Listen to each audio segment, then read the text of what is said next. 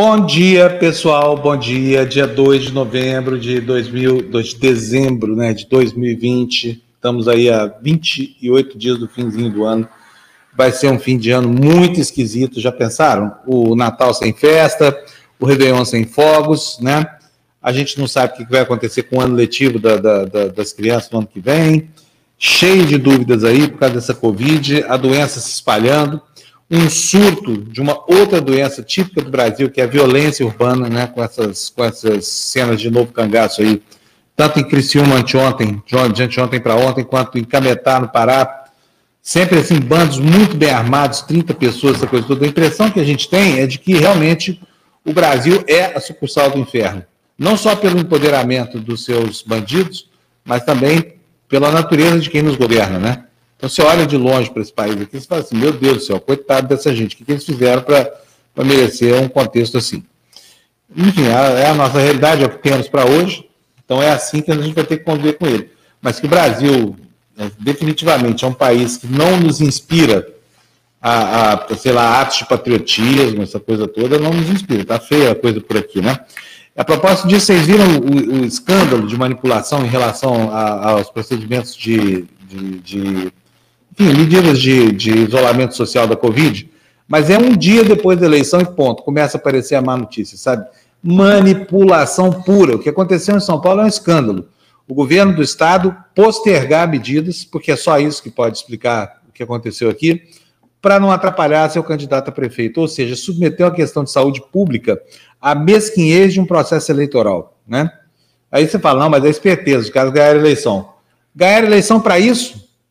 Sabe, para é, desprezar completamente o que acontece dentro dos hospitais, por exemplo. Nós estamos com 84% de lotação dos hospitais aqui. Rio de Janeiro, pior ainda, 98%. Quer dizer, não cabe mais ninguém. Para entrar um na UTI, tem que morrer outro. Olha só o Brasil, nosso país que nós estamos vivendo.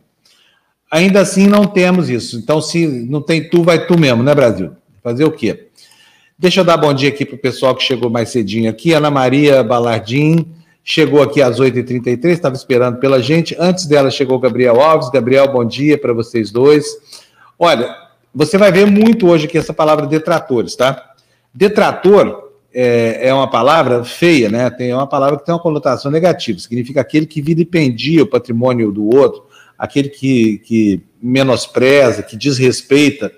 Mas nesse caso dos detratores, hoje até inventaram uma palavra nova aqui, que é, demo, é detratonautas é, por quê? Porque o governo federal estava usando dinheiro público, denúncia do jornalista Rubens Valente, para compor mais um dossiê. Esse pessoal tem mania de dossiê, né? falando dos nomes de 81 jornalistas que supostamente são detratores do governo Bolsonaro. Pois olha, aqui na TV Democracia tem dois deles nessa lista, tá? O Eduardo Moreira e o Jessé Souza. Daqui a pouquinho eles vão estar com a gente. Mas eles podiam ter colocado todos nós nessa canoa. Fiquei até com inveja dos meninos, porque eu sou um detrator aqui diário da má política que, que se acercou desse país aqui. E esqueceram de botar meu nome nessa lista, gente. Fiquei pé da vida. Vou escrever para o Palácio do Planalto exigindo que eles me ponham lá. Não devem ter colocado, porque eles não estão lendo os meus tweets uh, recentemente, já que o Bolsonaro me bloqueou. Mas fiquei muito sentido, viu, Fábio Weigarten? Você, que é uma pessoa tão ciosa das funções que exerce aí, né, junto ao quarto Reich, é, você que, que tem um papel tão importante assim no cerceamento dos jornalistas, esqueci de me incluir em mais uma relação de detratores aí, condição da qual a gente se orgulha muito aqui. E, para nossa sorte, nós nos representando aqui tem dois, Eduardo Moreira e Jessé Souza.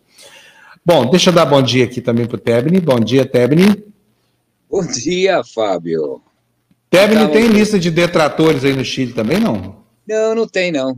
Não tem, não. Não? Aqui ainda não chegou essa moda.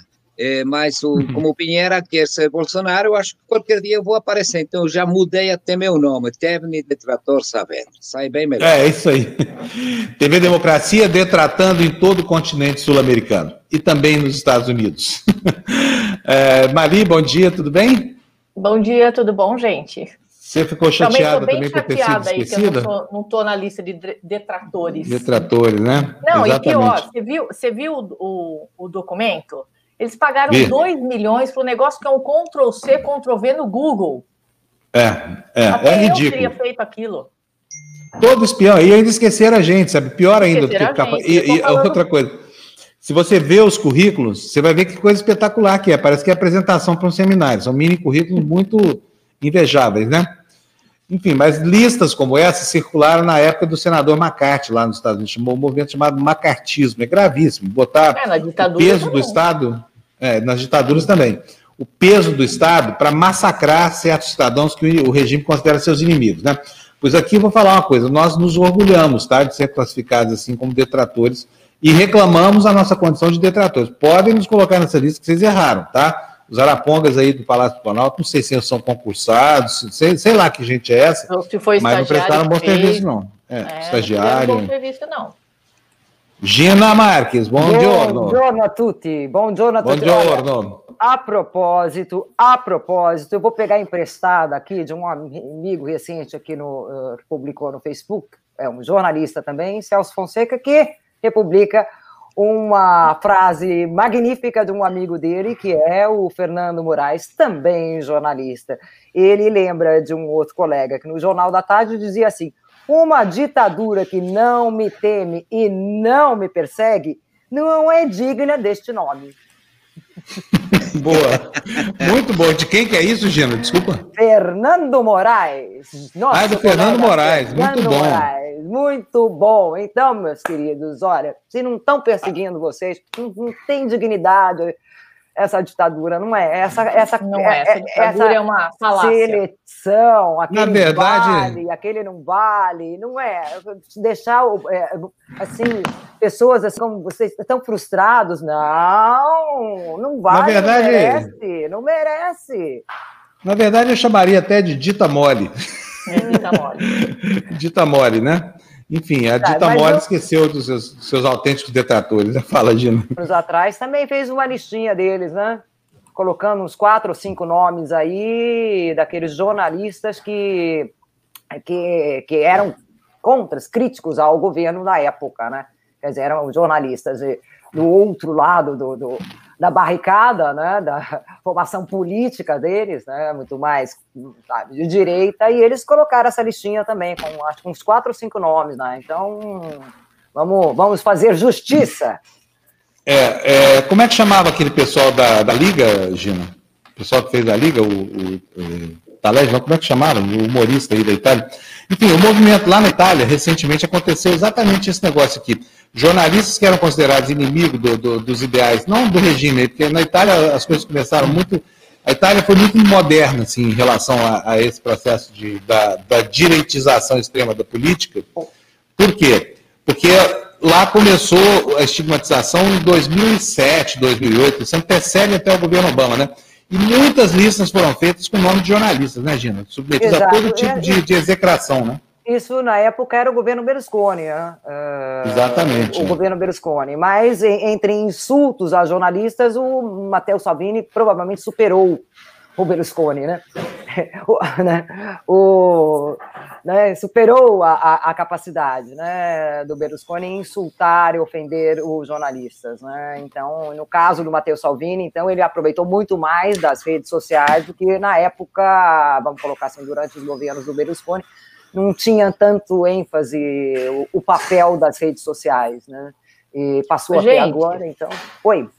Vamos ouvir o Tebni, que falta, faltam cinco minutos para o detrator Perfeito. maior da TV Democracia entrar aqui e falar dessa experiência, né? Detrator maior ou detrator mais velho, hein? Não, não, Vai entrar aí é o maior, é o Eduardo Moreira, ah, tá chegando aí daqui a pouco. Aliás, é o seu áudio está né? com um chiado horroroso. Horroroso. O meu, o, o meu áudio. Parece que você, assim tá você abre a boca, faz assim. No, no, é. Então, no... peraí que vamos arrumar, vamos arrumar isso Enquanto aqui. Enquanto isso, realmente... o Tebni das notícias do, da América Latina, do Chile.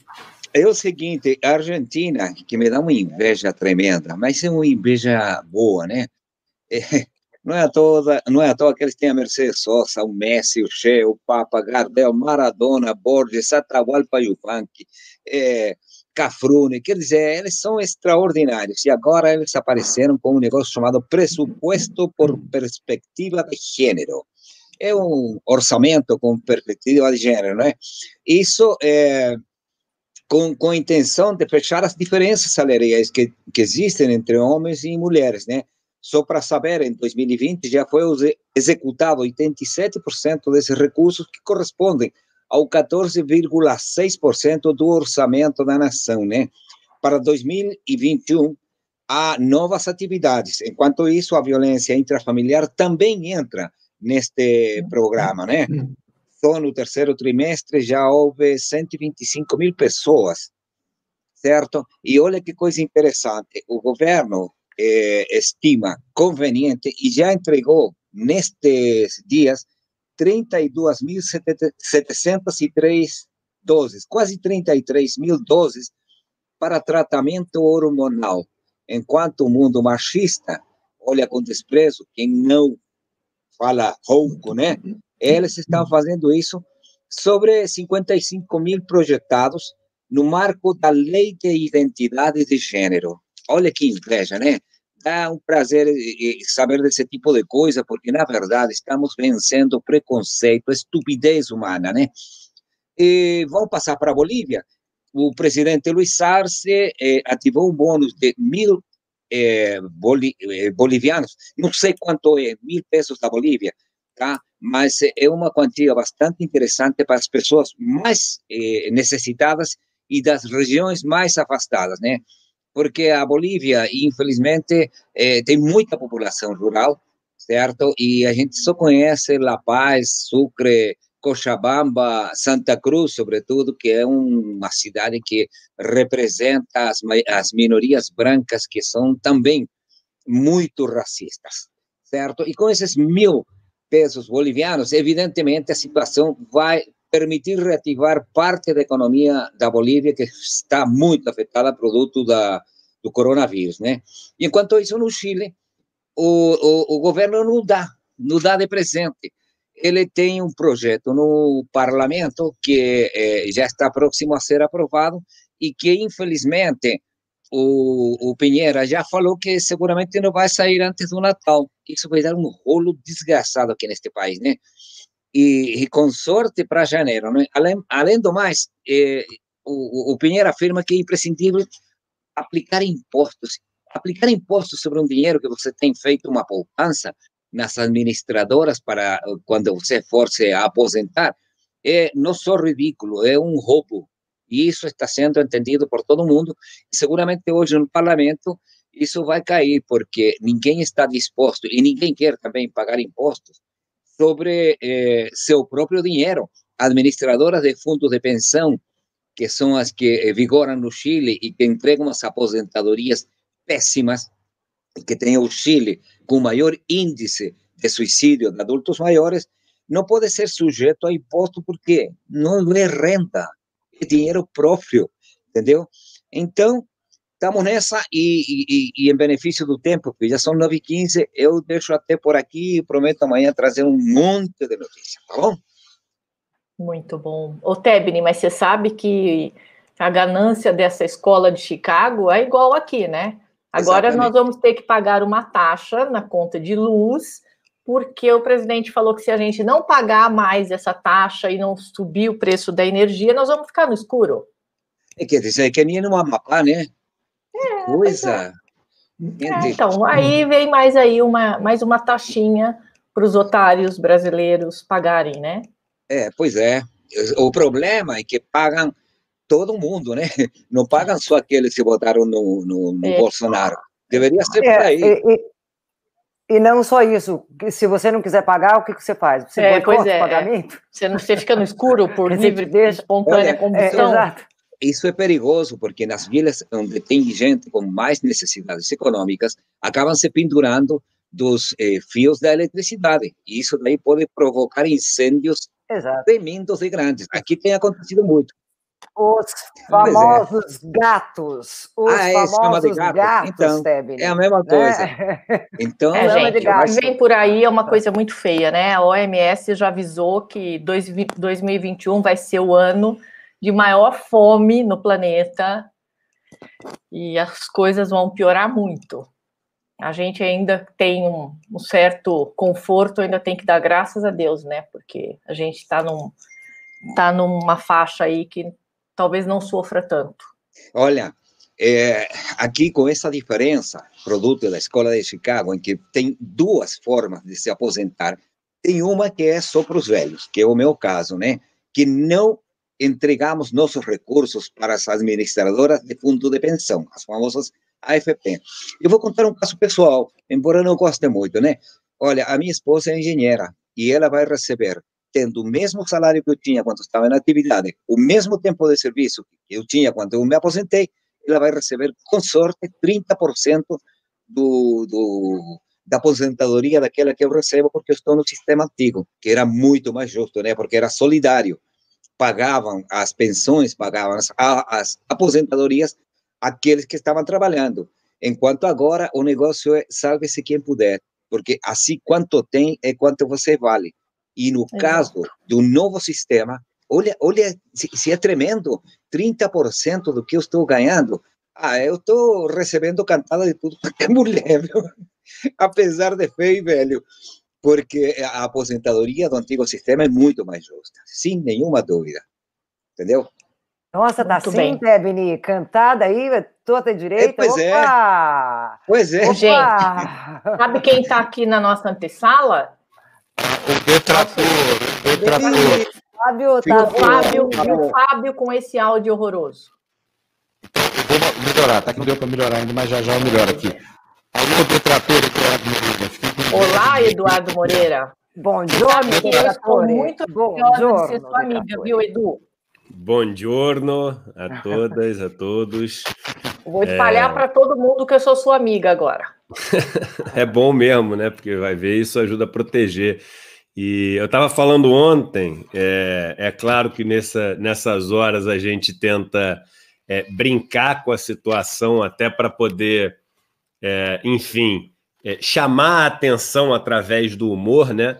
Mas o assunto é muito sério, né? O assunto é muito sério porque é, o, o governo, na minha opinião, não deixou vazar essa lista à toa, né?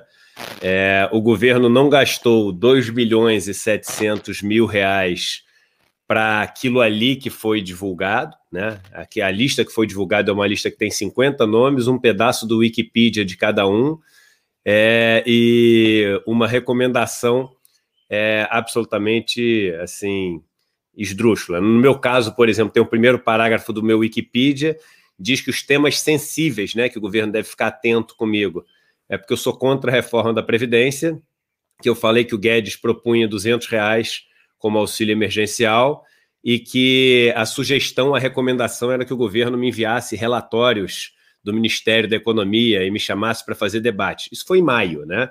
É claro que ninguém me chamou para fazer debate nenhum, é claro que ninguém me mandou nenhum relatório, né? É, é, claro que o que incomoda o governo não é o fato de eu ter falado que o Guedes foi é, ofereceu 200 reais, isso foi o Guedes que falou. É, então a gente chega a duas conclusões, né? A primeira é que essa lista ela é uma senha, né? Vamos lembrar que a gente está falando de um governo extremamente autoritário, a gente está falando de um governo que tem seguidores que fazem posts na internet com fotos de templários, que se juntam com tochas, né? É, que admiram grupos de supremacia branca, grupos é, neonazistas, neofascistas. E quando você chega para um grupo desses, que são de pessoas doentes mesmo, né? Pessoas que vivem problemas é, mentais, né? E chega para essas pessoas que acreditam que estão numa luta do bem contra o mal, né? Que estão numa luta de uma nação que deve ser uma nação suprema, que deve ter uma raça superior, e chama é, um grupo de detrator, a palavra detrator quer dizer traidor da pátria. Uhum. Não é um termo é, como ah, é, críticos, não é um termo contra é, é, visões negativas, é, é não é à toa esse termo, é uma senha que coloca todos nós em risco, né? Todos nós em risco, porque detrator você elimina, né? É, então, isso que foi feito foi é, extremamente sério, extremamente sério, é o que coloca em risco é, a mim, a toda a minha família, todas as pessoas que estão ali, a família de todos que estão ali, e os 2 milhões e 700 mil reais, novamente, não foi para isso, com certeza a gente está sendo monitorado, enfim, minhas ligações estão sendo monitoradas, meu, é, meus é, aplicativos estão sendo monitorados, minha conta está sendo monitorada. Eu não duvido nada que comece agora uma, uma campanha de intimidação via todos os meios que a máquina tem para te intimidar, né? E os contatos que a máquina tem é, com empresas, com grupos, etc., para poder te intimidar, seja, enfim, na sua vida financeira, na sua vida empresarial, nas suas iniciativas, em, em tudo, em tudo que eles podem é, fazer, né? Então, é, eles é, com certeza pagaram por mais do que o, o primeiro parágrafo do meu Wikipedia, né? E, aliás, é, pagaram 2 milhões e 700 mil reais por um relatório que diz que eu sou economista. Eu não sou economista, né? Então, é, é, é impressionante, né? Que porque é, para receber esse dinheiro todo e não checar a minha formação direito, realmente ou a turma é muito incompetente ou aquilo lá que saiu não tem nada a ver com o que está sendo feito com esse grupo de pessoas mesmo, né? O Edu, você sabe que a gente, é o que você falou, a gente dá risada tal, mas eu tenho até uma expressão, às vezes eu falo, a gente ri, mas é de desespero, né? É isso aí.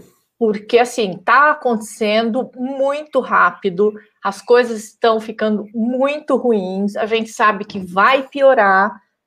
E aí a pergunta que eu faço é: ninguém, ninguém que poderia brigar contra isso, cadê o nosso STF, cadê a justiça para ver isso? Quer dizer, a gente está à própria sorte, né? É, a gente está se organizando, né, para dar as respostas é, legais que a gente pode dar tem, existem pessoas no parlamento muito preocupadas com isso, que vamos lembrar que essa é a terceira lista que aparece.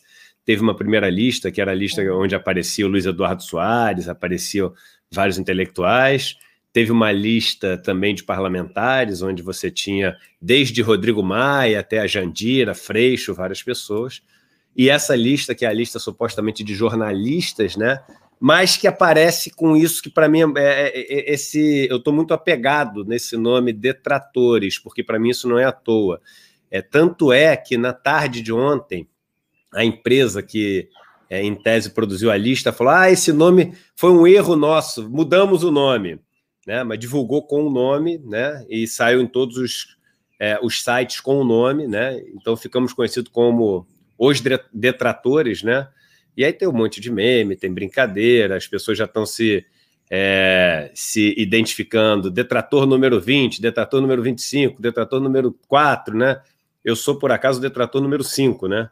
E o nosso amigo Gessé é o detrator número 1, né? Ele é o Xavier, né? Ele é o, o líder dos X-Men, né? Então, é... Mas isso é...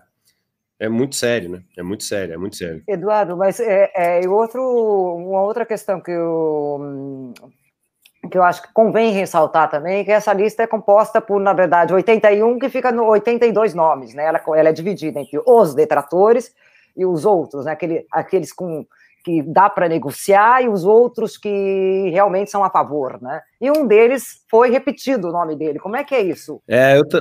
Aparece em duas categorias o sujeito? É, eu, eu, eu, eu li isso, mas eu nem vi quem era essa pessoa que aparecia é, em duas categorias. Ah, tem um ponto também, e eu estava conversando isso ontem com algumas pessoas especialistas, que é o seguinte: é, eu, eu acho que isso foi vazado propositalmente, né?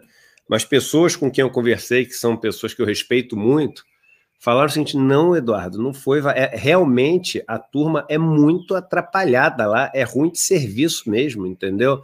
A turma, enfim é, compartilha documentos de maneiras que não são seguras, é, a turma dá acesso a pessoas que não deveria dar e não tira acesso do quem deveria já ter tirado. Então, assim, ele é um governo trapalhão mesmo. Eu tô, eu tô assistindo aquela série, eu tinha começado há muito tempo atrás e voltei a assistir agora. É Circle of Evil, né? O círculo íntimo do, do Hitler, né? Que tem na, no Netflix. E você vê assim uma tentativa desse governo de imitar ipsis literis o que foi feito lá, que assusta, assim, né? Até as figuras que ele coloca, é, e, e, a gente vê que isso foi tentado imitar quando aquele ministro Pateta, né, fez né? aquele pronunciamento, né, é, assim, querendo imitar é, literalmente o negócio, botando o mesmo cenário, a mesma música, o mesmo penteado, o mesmo é. terno, né, o mesmo enfeite sobre a mesa. Ou seja, é uma imitação daquilo só que de um grupo de trapalhões. E aí, nesse ponto, graças a Deus, né? Porque é um grupo de patetas, né? É, me perdoe, mas o, o Guedes é um pateta, né? O, o Bolsonaro e os filhos dele são patetas também. É, o, o, o, essa turma que está no. E quando eu digo pateta, não, eu, eu não estou, assim, de forma alguma, é, diminuindo a capacidade deles de causar danos. Eu só estou falando que são pessoas extremamente limitadas e esse um lado bom, né, é na sua capacidade intelectual. Todos eles são pessoas limítrofes, né, limítrofes e que se elegeram como uma uma, uma piada de perversidade, né? É, as pessoas votaram num, numa caricatura da maldade, né? E elas queriam uma caricatura da maldade, como já quiseram uma caricatura é, do humor como Tiririca para passar nessa, agora eles queriam se vingar. Se vingar, elas nem sabiam de que direito, mas foi o ódio que moveu todo. Não existe uma pessoa que tenha votado em Bolsonaro, nenhuma, nenhuma, que não tenha feito isso por ódio a alguma coisa, tá? Pode ser até o que alguns diriam que, ah, não, mas é pelo menos era um ódio bem intencionado, como se isso existisse, né? Era ódio à corrupção, porque eu acreditava que ele com o Moro, era ódio à bandidagem que existe, era ódio ao PT, era ódio. Sempre, sempre, sempre, sempre o que vai estar por trás da eleição de Bolsonaro é ódio a alguma coisa. Então, Bolsonaro é uma caricatura do ódio, é uma caricatura do ódio, né? Agora, você confirma que os, os telefones celulares também estavam nessa lista?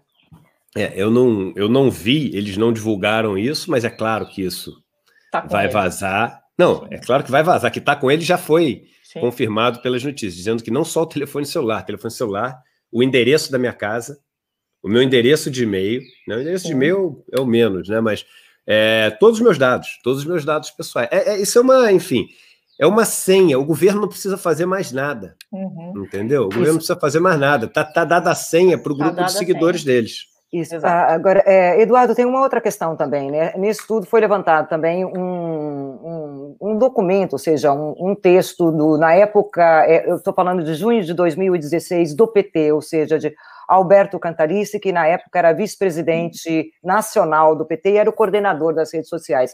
Naquela época, ele também fez uma lista, não, não exatamente como foi essa lista do, do Bolsonaro, mas citando jornalistas que não eram a favor na época do governo, ou seja, é, ele fala do Reinaldo uh, Azevedo, a, a Arnaldo Jabor, Demétrio Bagnoli, Guilherme Fiuza, Augusto Nunes, Diogo Manardi, Lobão, Gentili, ou seja, cita alguns outros uhum. jornalistas. Uhum. Vamos especificar qual é a, a a, a, diferença. Gostaria que você comentasse isso, mostrando. Perfeito.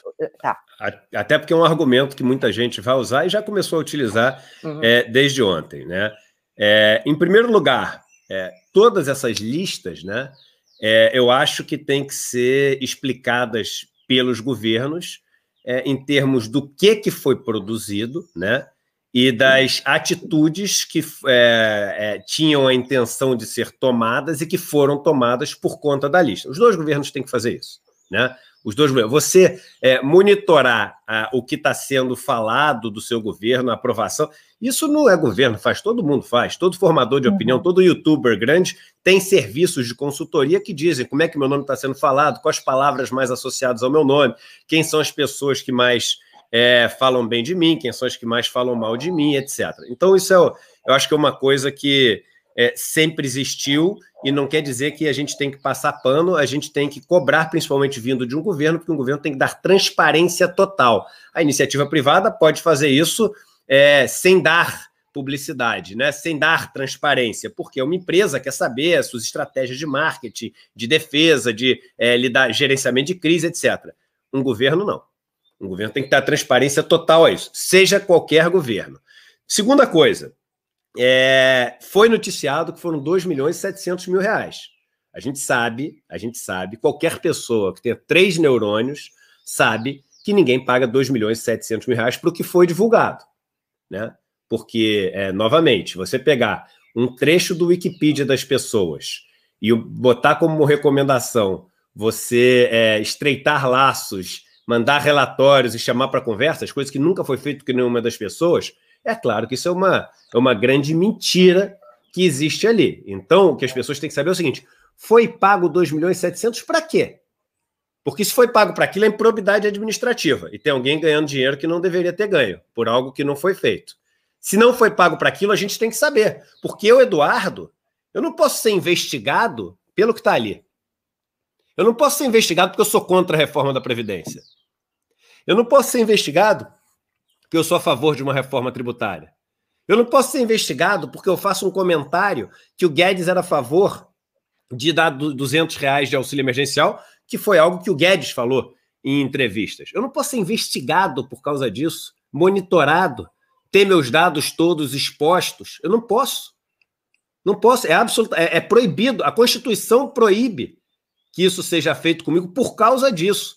Se eu for uma ameaça, se eu for uma ameaça à nação, eu posso ser monitorado. Mas eu quero entender que ameaça que eu sou, né? Porque se é ameaça você ser contra uma proposta de governo, a gente não tem nem é, sinal de democracia. Porque a gente não precisa mais votar nada, então. A gente não precisa mais discutir nada, então. A gente tem um regime absolutista, um regime ditatorial. Um regime onde as coisas são decididas e têm que ser cumpridas. E aqueles que são contra têm que ser eliminados. Então, o que eu acho que tem de diferente é o uso da palavra detratores. E o que eu acho que tem de diferente é, é a questão do governo é, ter saído um valor do quanto foi usado e o que foi mostrado ser muito diferente né, é, do que justificaria Exato. 2 milhões e 700 mil reais. Exato, e a propósito de 2 milhões e 700 mil reais, ou seja, o que eu percebi também, eu não sei se você tem essa mesma impressão, é, muitos dos jornalistas considerados detratores eh, eh, são opositores do, de, um, de uma medida de governo econômica, não é? Não, não tem tantas outras críticas para fazer a este governo, mas eles se apegaram bastante nessa questão econômica contra Paulo e Guedes. E tem um ponto, Gina, e tem um ah, ponto que é, é diferente também. Uh, o, o outro grupo que fez uma lista de detratores foi um grupo de pessoas que foram torturadas. Esse grupo que fez a lista de detratores foi um grupo de pessoas que torturou ou que Exato. exalta torturadores. Exato. Né? Então, isso é uma diferença básica para mim. Essas pessoas que estão no poder ou assessorando o poder são pessoas que eram absolutamente próximas, e eu não estou falando isso, é, é, é, não é o Eduardo que está acusando isso, quem falou isso foi o próprio Bolsonaro. É o Bolsonaro que exalta é, o nome de torturadores, colocando essas pessoas como heróis. Então, você, você ter o um nome como um monitorado por alguém que defende torturadores é algo, no mínimo, preocupante, né? Não, e é o que você falou, eles estão dando aí legitimidade para uma turba que acha que invadir a sua casa, bater. Isso. É, é, é, é, o problema é esse: tem, tem muita gente que segue essa linha do, do, do ódio a tudo, vamos bater, vamos matar. Então é isso, nós estamos vivendo um, um, um período muito perigoso. A gente até brinca, mas isso é muito sério, gente. A gente sabe que isso pode bater na porta da nossa casa. É isso aí. É, não só jornalistas, já, já houve várias agressões. Não, eles agrediram, eles foram ah, na porta etc, de, de, etc.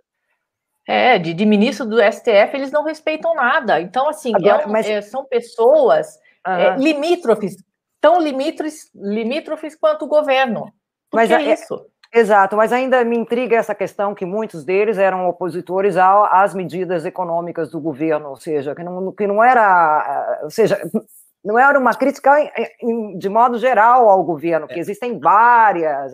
Aí né, tem vários, aí tem vários pontos, assim, é, enfim, se existe alguma inteligência, não é possível que todo mundo seja absolutamente estúpido, né? Todo mundo tem um QI de uma ostra nesse governo. Eu imagino que alguém deve ter algum resquício de inteligência. E se existe alguma inteligência, e se, e eu vou botar um monte de se agora, porque tudo que a gente pode fazer é especular, é, é, é. né? E se isso foi é, propositalmente vazado, você coloca alguns outros nomes aí para parecer que o negócio, pô, é mais amplo, entendeu? Que o negócio, poxa, é mais aqui o negócio do lado econômico, que não é, é enfim, é, as coisas são feitas, né, para é o que eles chamam de informação e contra-informação, né?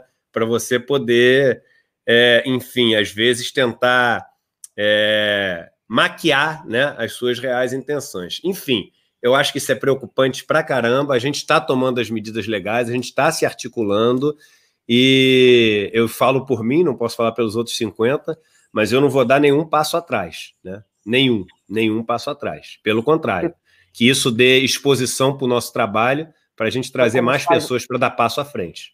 É, porque é, é assim, esperam que a gente não fale que a, a, a, economia é equivocada, que o Paulo Guedes é um pateta, ele não sabe onde está, ele não sabe para onde vai, ele não sabe de onde ele vem.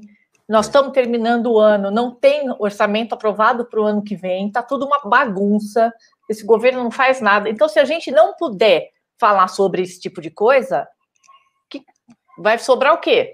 Nós temos que falar amém para tudo?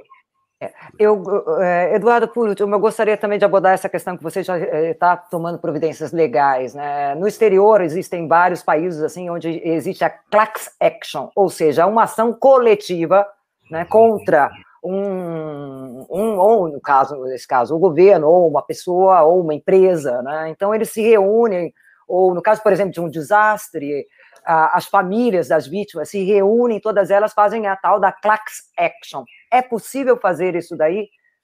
Nesse eu caso. Acho, eu acho que é. é, é enfim, é, a nossa conversa está muito incipiente ainda. Acho que não vale a pena falar o que a gente está, enfim, pensando e, e, e discutindo, apesar de que provavelmente, se todos nós estamos sendo monitorados, o governo está acompanhando de perto já o que a gente está fazendo, né?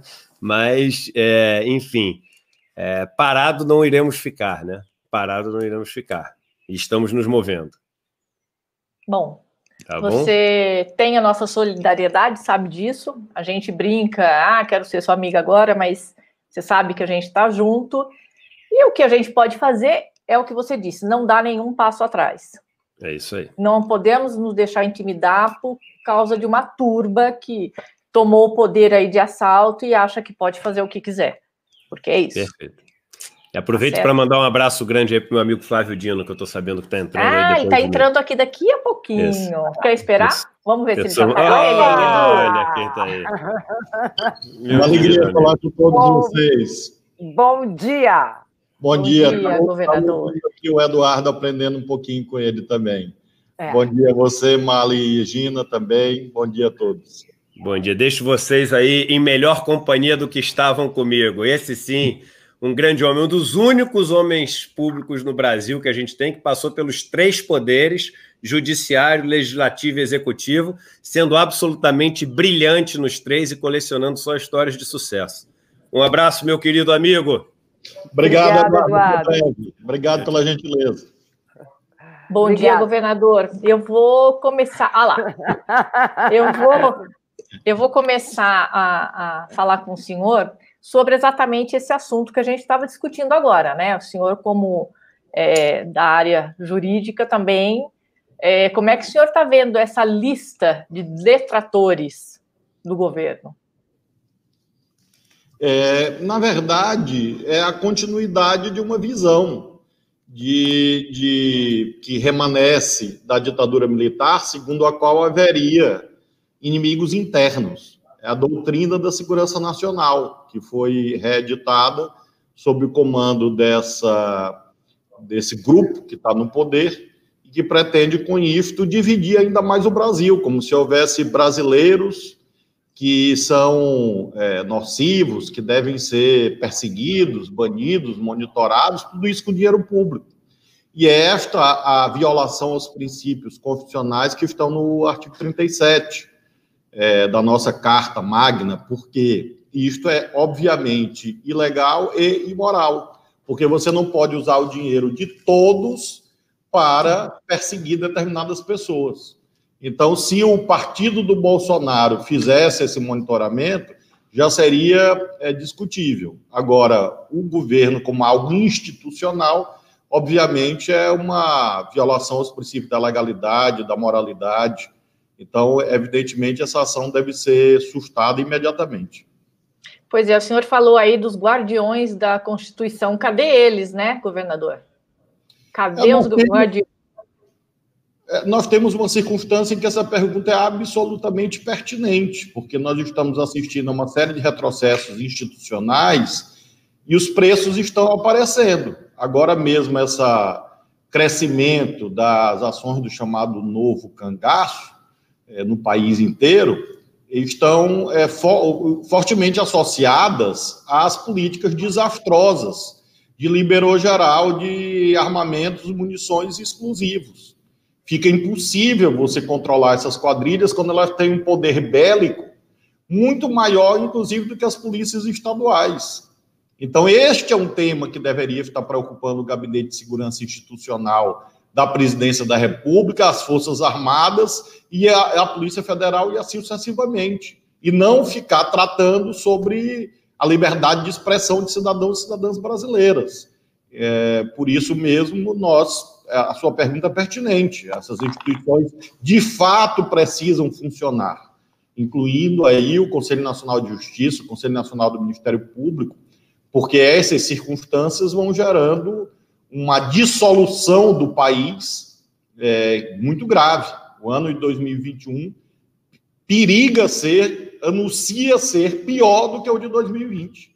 Então, nós temos que lutar muito firmemente agora, é, em vários planos, entre os quais esse é, atinente à cobrança, para que as instituições corrijam essas barbaridades que vão desde a negação da vacina, esta política de segurança pública que, na verdade, estimula a violência, e esta temática, que é corrupção. Quando você. A corrupção não é só você pegar um saco de dinheiro, uma sacola de dinheiro e entregar para outra pessoa. Existem várias modalidades de corrupção, no sentido lato da palavra, não no sentido direito penal. E é o que nós estamos vendo, uma corrupção das instituições. Governador, uh, eu gostaria de abordar também com o senhor um outro tema, a respeito dessas declarações que foram feitas pelo médico advogado João Bentive, a respeito da que o senhor teria contratado 100 mil bocas de urna eh, em São Luís. Né? Ele publicou uma, um vídeo nas redes sociais atacando, né, como o senhor, dizendo que estava fazendo uma estratégia macabra eh, e criminosa. O que, que o senhor tem a dizer a respeito dessas dessa, desse episódio. Isso é um delírio. Este senhor é, é, é, inexpressivo, ninguém ouve o que ele diz, é, não vale a pena nem processar. Então, eu realmente nem vi, porque eu não acompanho o senhor há muitos anos. Então, eu realmente é algo destituído de qualquer seriedade. Isso, Mas, isso é um crime, inclusive, da parte é. dele. É isso, isso é, eu acho também, mas o senhor acha que isso faz parte de uma estratégia coletiva para a, ou é, é, o indivíduo mesmo que, como o senhor disse, nem merece ser, ser considerado? Ele acho que tentou disputar várias eleições, nunca se elegeu nada ou quase nada, e realmente com uma figura muito inexpressiva. Eu realmente não, não acompanho o que ele diz. Agora, evidentemente, ele se insere nessa lógica geral da violência política bolsonarista que vai aumentar, porque o desespero está aumentando. O desespero do Bolsonaro e do bolsonarismo, porque ele teme perder o poder nas eleições, quem sabe até agora, em 21, porque nível de desagregação que o governo vai, tudo pode acontecer. Ou em 22, e ele teme por conta dos processos que ele e os filhos respondem, processos gravíssimos. Então, o desespero bolsonarista é muito grave. Nós vimos agora nos Estados Unidos então é preciso estar muito vigilante, porque esse pessoal, o Bolsonaro e essa meia dúzia de bolsonaristas extremados, são capazes de qualquer coisa. Governador, bom dia. Desculpa não estar aqui no começo da entrevista. Estão me ouvindo bem agora? Não? Mais ou menos. Mais ou menos. Está bem ruim. Tá, vou, se você quiser então, perguntar, vou... eu passo para ele, se ele não entender. Tá, bom, governador, é, a gente está vendo aí vários movimentos no, no, no xadrez político, tomando como consideração o que aconteceu nas eleições municipais para balizar o que vai ocorrer agora em 2022. Queria saber do senhor o que o senhor está achando desse primeiro momento. O senhor sempre foi uma voz aí a favor de tentar se construir uma plataforma do campo progressista. Como é que o senhor está vendo esse movimento? O Dória tentando caminhar para a esquerda, o Ciro Gomes tentando caminhar para a direita. Aliás, o senhor apanhou ontem, anteontem, foi ontem, foi anteontem, do, do Ciro Gomes. O que o senhor está achando disso aí? É bem-vindo à pancadaria, é isso? É, o, o, Ciro Gomes está com uma visão que, a meu ver, não é a melhor, segundo a qual ele tem que tentar atrair a, a direita, centro-direita, a direita tradicional, sob seu comando. Eu não imagino que ele obtenha êxito nisso. É, ele próprio disse isso explicitamente, que esse é o centro da estratégia, e não unir para o campo é, popular progressista. Ele está com uma outra visão. É, não sei exatamente se essa visão é só dele ou é também do PDT. Eu, não, eu realmente não conversei com o presidente Lupe, mas é, isto conduzirá, a meu ver, a um fracasso, uma vez que essas forças ditas de centro, é, que são de direito, na verdade, ou buscarão uma alternativa própria, e eles têm vários nomes disponíveis, ou é, se vincularão novamente ao bolsonarismo. Jamais agora, no primeiro turno, para o lado daqui, para o lado mais da esquerda. Então, a tática eleitoral correta neste momento é de buscar a chamada frente progressista, é, para apresentação de candidaturas fortes, é, a presidente, vice, que consigam, com um programa ajustado e uma boa campanha, é, chegar ao segundo turno. E aí sim tentar ampliar. Mas de saída, eu não acredito nisso. Se o Bolsonaro estiver forte, ele vai polarizar é, dois terços desse chamado centrão. Se o Bolsonaro estiver fraco, que a meu ver é o que ocorrerá, nós teremos o Bolsonaro e alguém dessa direita mais tradicional. E não vejo que seja o Ciro a expressão dessa direita tradicional, porque naturalmente isso significaria ele pegar o livro, o belo livro que recentemente ele escreveu, escreveu sobre o Projeto Nacional de Desenvolvimento e jogar na, na fogueira. Não acredito que ele o fará. Por isso, acho que a tática eleitoral dele deveria ser ajustada ao livro. É como se o livro que ele escreveu dissesse uma coisa e a tática eleitoral dissesse outra. De duas, uma, ou ele rasga o livro ou ele muda a tática eleitoral. Eu espero que ele conserve o livro e mude a tática eleitoral. É, enquanto isso, Pode falar, gente. Não, vai lá, Fábio. Não, não, não, é... Uh, não, eu tenho mais uma pergunta, aproveitar.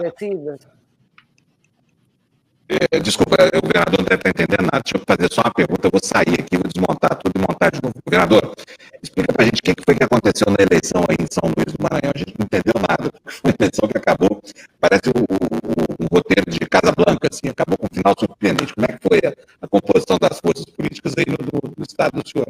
Tu foi traído por um, um ex-amigo, é isso?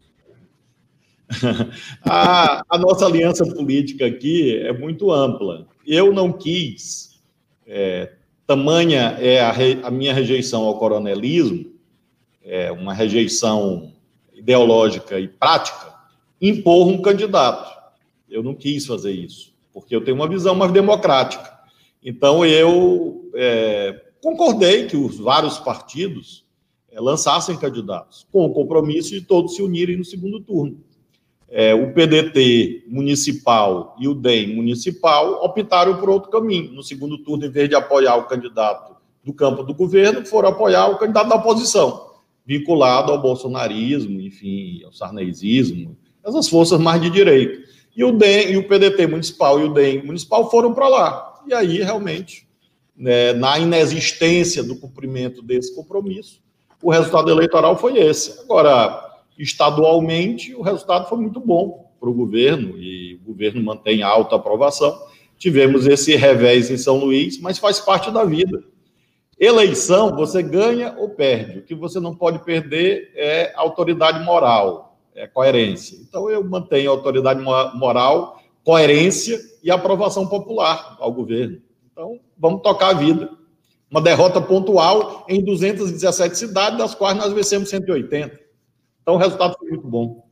Governador, eu queria falar com o senhor também, porque o senhor foi muito criticado no apoio ao João Campos, né? É, quem acompanhou mais de perto é, disse que foi uma campanha bem pesada dele contra Marília Reis, e muita gente disse que o senhor ficou do lado errado. Eu queria que o senhor falasse sobre isso, por que é, o apoio ao João Campos é, nesse governo? Ali, nós temos uma aliança com o PSB em Pernambuco, bastante antiga. Ah, o governador do Pernambuco, é, o Paulo Câmara, é do PSB. A vice-governadora, Luciana Santos, é do PCdoB, é a presidente nacional do PCdoB.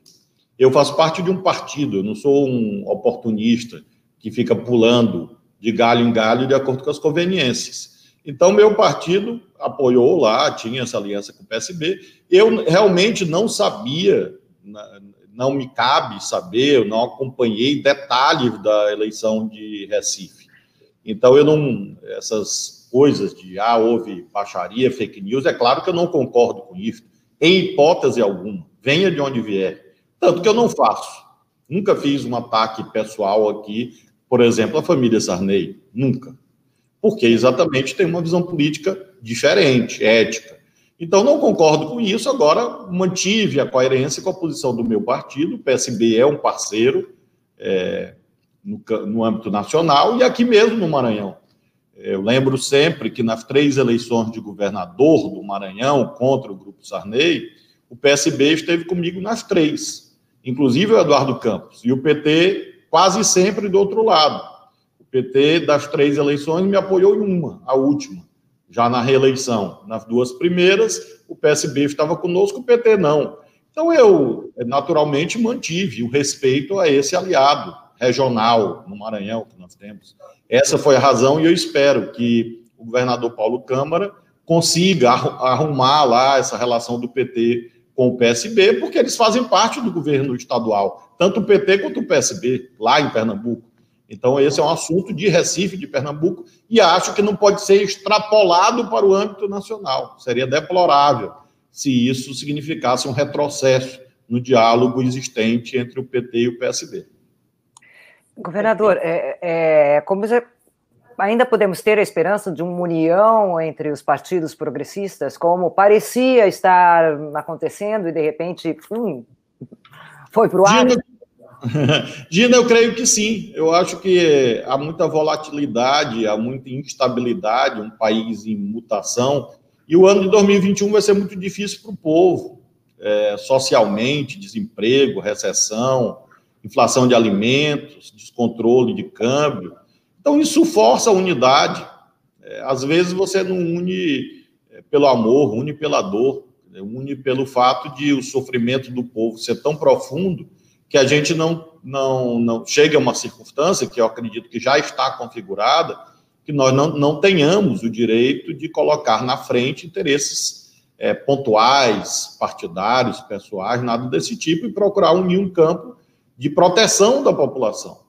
Porque nós, repito, nós estamos num quadro de dissolução nacional, dissolução das instituições. O Bolsonaro perdeu totalmente a capacidade de governar, se é que teve algum dia. Então, eh, nós estamos num quadro em que, obrigatoriamente, no Congresso Nacional, eh, nas lutas sociais, na, na, na atuação da imprensa livre, independente, os nossos porta-vozes estarão alinhados.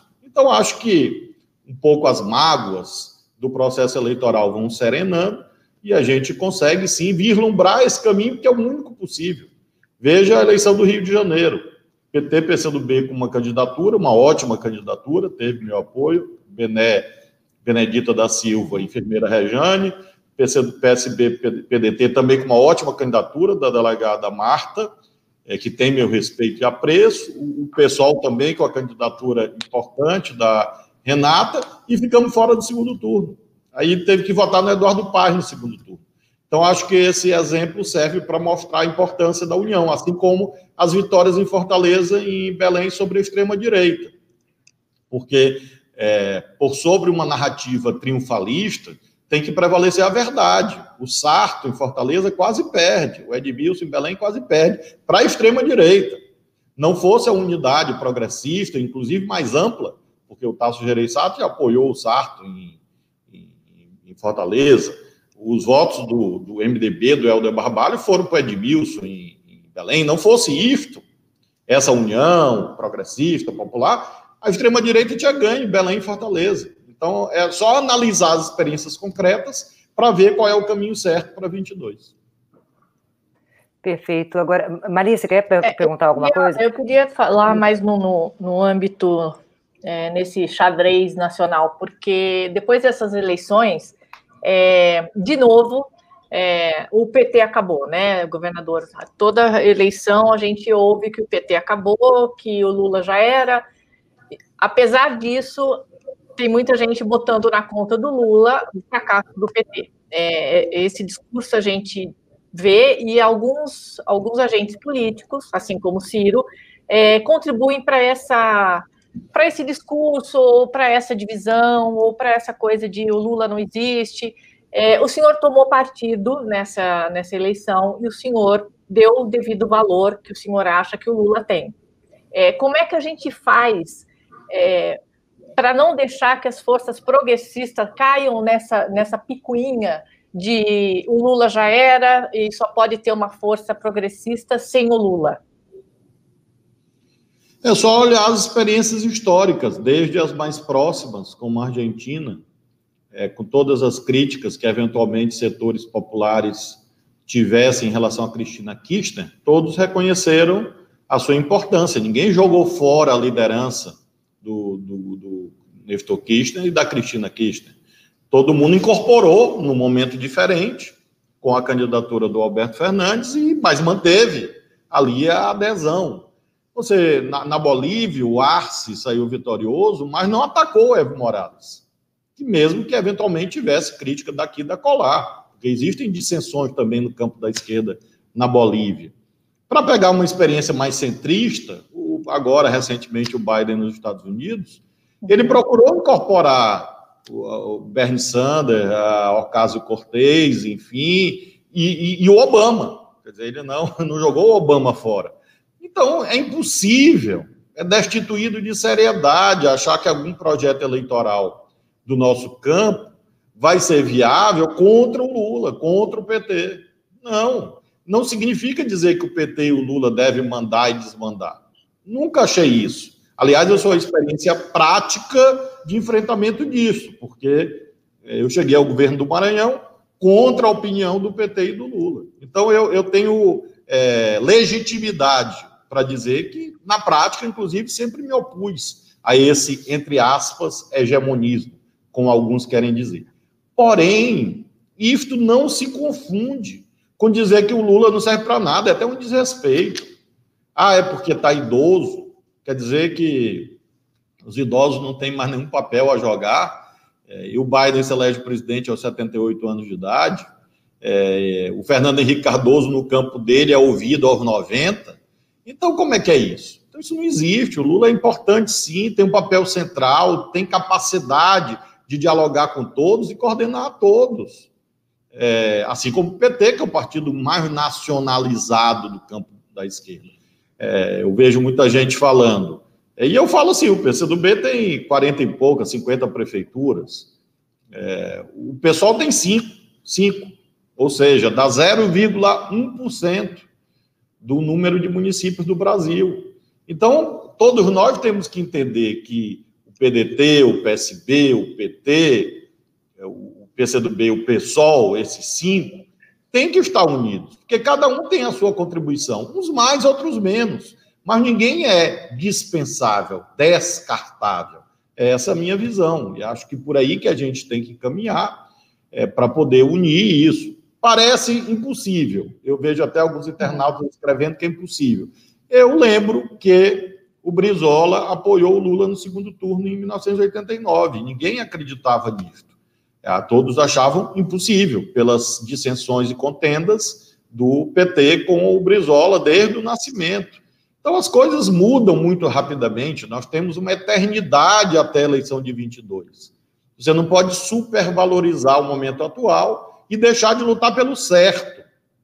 Porque mesmo que o certo não se concretize, eventualmente, por falta de compreensão de um de outro, mas se você chegar perto do certo, já é bom. Você não uhum. pode assim curvar uma pregação errada, que é essa de achar que vai atrair uma parte da direita, e a direita amplamente vitoriosa. Quer dizer, nós estamos mais frágeis e vamos ter força de atração isoladamente? Não. Você tem que arrumar o nosso campo para aí sim tentar ampliar. Muito bem. Governador, é, muito obrigada. 2022, 2022 começou segunda-feira, né? Acabou a eleição municipal, já começou. Como disse o nosso colega Eduardo Moreira, eu espero que o senhor seja uma voz muito ouvida daqui para frente e que possa guiar a gente nesse campo progressista, nessas conversas, nessas alianças, porque o senhor tem um discurso muito coerente, muito muito central. O senhor é uma pessoa que dá orgulho da gente ouvir. Eu espero que o senhor seja muito ouvido até 2022. Eu agradeço a você, Malia, a gentileza, agradecer sempre a Gina também, ao Fábio, que não pôde participar hoje, e todos tá. os internautas que nos acompanharam. Muito obrigado. Governador, obrigado, é, senhor. Tome, por favor, um Guaraná, Jesus, por mim. Coma um arroz com chá, que assim que eu puder, eu passo aí para tomar uma Guaraná e comer um arroz com chá junto com o senhor, essa é, terra é, maravilhosa que é o Maranhão. Depois da pandemia, depois da pandemia, se Deus quiser, estaremos juntos. Estaremos. juntos. Muito obrigada. Tchau, governador. Obrigada. Eu então, gosto muito a, de ouvir o Flávio Dino. É, não, ele é muito coerente mesmo, né? É, agora, a, vamos chamar a próxima convidada, gente. A próxima convidada Solange. é a Solange Freitas, né? Que vai falar para a gente. Oi, Solange, tudo bom? Oi, tudo bem? Bom dia. Tudo, bom, bom dia. dia. É, ela, ela vai falar para a gente da campanha eleitoral, o resultado das eleições e do atentado que você sofreu no dia 11 de novembro, durante a disputa eleitoral. Né? Lembrando que foi feia essa disputa eleitoral, que foram 40, 82 é, atentados no Brasil inteiro, né? Quer dizer, é, é, duro, né? É um faroeste quase, né? Isso daí. E providências a respeito, como é que está como é que tá o andamento das investigações, ou seja, temos bastante coisa para falar. Solange, palavra é contigo. Opa, meninas, bom dia. É um prazer estar de novo conversando com vocês. Infelizmente, o resultado das eleições não era o esperado, né? A gente foi para o segundo turno em primeiro lugar, mas acabamos é, perdendo essas eleições. Só que foram eleições assim muito diferentes. Apesar de eu ter entrado nesse processo só esse ano, né? deixei uma carreira de jornalista de 30 anos para entrar nesse processo eleitoral foram eleições bem diferentes, até quem passa por esse processo eleitoral fala sobre isso, né? No meio de uma pandemia, muitos ataques na internet, nossa, foram muitos, uma milícia digital impressionante, muitos ataques em relação à condição de mulher é. e ao meu vice negro também, ele sofreu ataques, preconceitos também. E além disso, um atentado, né? Cinco tiros disparados contra o carro onde eu estava e depois, ainda antes do primeiro turno, no sábado antes do primeiro turno, uma tentativa deles ainda me incriminar sobre o atentado. Ainda bem que a polícia desvendou que o atirador que se apresentou aquele dia na delegacia não era o atirador, era uma farsa, né, para tentar me incriminar. Eu conversei com o delegado que está cuidando do caso esses dias para saber quais são as novidades. Um policial militar rodoviário foi preso, né? Ele foi preso, prisão de 30 dias aí acusado, suspeito né, de ter participado desse processo, né, desse atentado, não seria ele o atirador, né? Ele estaria no cenário né, do, do atentado, mas não seria o atirador. E agora, segundo o delegado, tem algumas perícias que estão sendo feitas, que são mais demoradas aí nesse processo, ainda não tem nenhuma novidade. Mas eu estou torcendo para que a gente descubra logo qual o motivo desse atentado. Né? Eu sempre disse que foi um atentado político, por motivos políticos, mas agora saber quem é que fez isso, né? Agora, foi uma disputa bem dura. Eu não me arrependo de nada, não me arrependo de ter passado por esse processo eleitoral. Quero continuar na política. Não achava que eu ia gostar tanto de fazer política, mas foi dura. Foi uma campanha muito dura. É isso que eu ia te falar, Solange. É, foi a sua primeira, a, sua primeira experiência na, no, no, campo político, você acabou de sair do jornalismo. Qual é, daqui para frente, o que é que você pensa em fazer? Bom, então, assim, as pessoas me perguntam, Solange, você vai voltar para o jornalismo? Assim, eu quero continuar nesse campo político. É, eu acho que, assim, é, jornalismo a gente sempre pode fazer. Gente, né, na, na, nossa carreira a gente pode é, continuar fazendo, mas eu quero ir para esse cenário. Então, eu já conversei com o pessoal do partido em nível estadual e a gente tem um caminho aí, uma proposta para desenvolver um projeto metropolitano aqui na Baixada Santista, né? não só em São Vicente, mas também metropolitano. E acho que é esse caminho que a gente vai seguir. Semana que vem já fecho isso, esse caminho que a gente vai seguir. Mais de 70 mil pessoas votaram em mim, votaram em mim, no meu vice, no Gil do Conselho, então, a gente tem aí um caminho para ajudar São Vicente, continuar ajudando São Vicente, só que aí agora de uma outra maneira. E a gente é, vai seguir também aqui como oposição, né? Porque não que a gente vai fazer uma oposição dura, não, uma oposição séria, uma oposição que precisa mesmo, uma cidade precisa ter uma oposição. Mas a gente vai, vai ser oposição porque a gente não concorda com o adversário, a forma como ele acabou se juntando as pessoas que estão no poder hoje, né, em São Vicente. Uhum. Então, é a velha política, né? E a gente veio para esse processo como uma política nova, uma política totalmente diferente. Nós não fizemos conchavos, não fizemos acordos. O que a gente sente é que, olha só, eu tive mais de 70 mil votos, mas 80 mil pessoas deixaram de votar aqui em São Vicente. Os números são bem diferentes nessa eleição, né?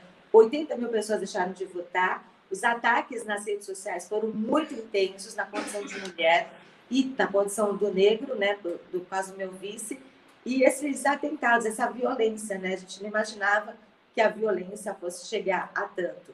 Então, assim, acho que é, para a gente repensar, né, como vocês falaram, foram vários atentados no Brasil todo, a gente tem que repensar a política é, e a forma de fazer política. A gente com uma proposta totalmente diferente, nova, sem conchavos, quase chegamos lá e a gente quer continuar dessa maneira, fazendo política dessa maneira. Solange, é, é só para inclusive é... dois assassinatos, não só atentados, assassinatos durante a campanha eleitoral no, no, no Brasil, essa, essa última campanha eleitoral para as eleições municipais uh, no Brasil. Né? Agora, uh, uma outra questão, você como profissional jornalista, essa, esse tema do dia também, que é essa lista destilada pelo, pelo governo, que pagaram 2 milhões e 700 mil reais, que você está tá sabendo como profissional o que você é, e enquadrando os jornalistas em alguns detratores e outros tantos, né? São vários nomes, entre os detratores são 50, são 82 no total, né? Porque um é repetido. O, o que você pensa a respeito disso? Porque não dá, nesse campo não dá para a gente é, ser profissional, né, como jornalista e se, se destacar da política, né? Chega um certo ponto que política e jornalismo se, se envolvem, né? O que, que você pensa a respeito disso? Olha, a gente tem um, a gente engraçado que assim, quando entrei nesse processo, eu já sabia tudo que eu ia enfrentar na política, né? Porque a gente já até foi avisada antes, se, tu, se você entrar nesse processo eleitoral, você vai ser massacrada. Porque, assim, você está entrando num setor onde um prefeito queria se manter no poder, já tinha um outro adversário que estava muito tempo, muitos anos já tentando né, conquistar esse poder, e aí veio uma milícia digital atacando desde o primeiro turno que foi o, é, no, os adversários, né, eram oito candidatos a prefeito aqui em São Vicente. Então, você vem assim recebendo aqueles ataques, mas você conseguiu chegar lá, eu cheguei lá no primeiro turno, no segundo turno em primeiro lugar, sem fazer nenhum conchavo. E depois, a gente, quando a gente achava que ia ter um processo mais democrático no segundo turno, os ataques foram ainda mais intensos nas redes sociais, né? Depois de ter passado pelo atentado, aquela tentativa de me incriminar, a gente achava que ia ter um cenário melhor, mas de repente foram mais e mais e mais ataques. Então, assim, é... e aí, como jornalista, que eu tanto combati isso, tanto combati tudo nesse processo eleitoral, né? Tudo, e até assim, para fazer a campanha, eu até tinha assim, dificuldade com a minha equipe. Não, não quero fazer dessa maneira, não quero sujar as ruas, não quero é, aglomerar pessoas, é, não quero fazer esses acordos. Mas a gente conseguiu, é, foi, foi tão bom assim esse processo democrático, assim, porque a gente conseguiu mostrar que dá para a gente fazer política dessa maneira. O problema é que os adversários vinham de um outro, um outro jeito. Só que assim, a gente quase chegou lá, né? Acabei de entrar nesse processo, há sete meses só nesse processo, com uma excelente votação, ou seja, mais de 70 mil pessoas acreditaram no nosso projeto, acreditaram na forma de fazer política dessa maneira eu só sinto que o resultado nas urnas tenha sido diferente, porque era um candidato, o adversário, que também dizia que representava a mudança, mas no segundo turno, para vencer a eleição, acabou se juntando aos velhos, aos que faziam a velha prática política. Então, esse cenário fica muito complicado assim, para a gente lutar contra isso. Só que a gente lutou e vai continuar mostrando que dá para fazer diferente. E os ataques nas redes sociais, quando é, veio o resultado da eleição, eu desejei, claro, boa sorte, né? Eu espero que o candidato que ganhou, o Caio Amado, que venceu a eleição, que ele faça um bom governo, porque São Vicente precisa e muito disso. E também pedir para todos que votarem em mim para que ajudem, né? Porque agora acabou a eleição, a cidade tem que se juntar para fazer um bom governo, né? Para que a cidade saia do buraco onde está e cresça também, assim como as cidades vizinhas. Ô Solange, é, eu vi que na, na, no, na sua live de logo que acabou a eleição, que você reconheceu o, o, a derrota, você foi muito bem votada, quase 44% dos votos. Tinha uma pesquisa dizendo que você. Aliás, tem gente perguntando, a Solange é do PSDB, gente. É, tinha a expectativa de você vencer esse pleito e o que aconteceu aí em São Vicente aconteceu em muitos lugares, muitas pesquisas que davam é, vitória ou pelo menos um resultado mais apertado não se confirmou. Acabou se confirmando o eleitor indo para aqueles candidatos é, de segurança, vamos dizer assim, do centrão. Por que, que você acha que houve essa, é, esse desânimo do eleitor? Por que, que você acha que o eleitor deixou de, de, de de apostar em candidatos novos ou que pensam diferente e, e, ficaram ali no mais do mesmo, na velha política? Olha, aqui em São Vicente, isso teve em todo o estado de São Paulo, mas aqui em São Vicente foi bem pior. A questão do, da gente não poder entrar nas comunidades, né? Porque teve um salve. E aí, no segundo turno, infelizmente, é, foi contra o PSDB, né? Infelizmente, no segundo turno, isso ficou muito intenso os moradores das comunidades, das comunidades onde era mais forte. E as comunidades é que decidem uma eleição. Infelizmente, houve uma ameaça muito grande em relação aos moradores. Então, eu uhum. acho que isso atrapalhou os 80 mil eleitores que não foram às urnas, é, é, decidiriam uma outra eleição, poderiam ter dado um outro resultado. Só que houve, aqui em São Vicente, foi muito intenso isso. Eu nem gosto de falar muito sobre isso, mas foi muito intenso isso. Houve uma ameaça muito grande em relação aos eleitores que iriam votar no PSDB aqui em São Vicente. Acho que isso fez toda a diferença, porque assim, é, em todas as comunidades, no resultado do primeiro turno, estava muito mais forte do que todos os outros candidatos, muito mais forte. E de repente acabou nos confirmando isso. Então, aqueles eleitores que não foram às urnas Muitos não foram porque foram ameaçados, infelizmente. É, essa Solange, é... Pode ah, ir. desculpa, Não, não, vai. pode ir, pode ir.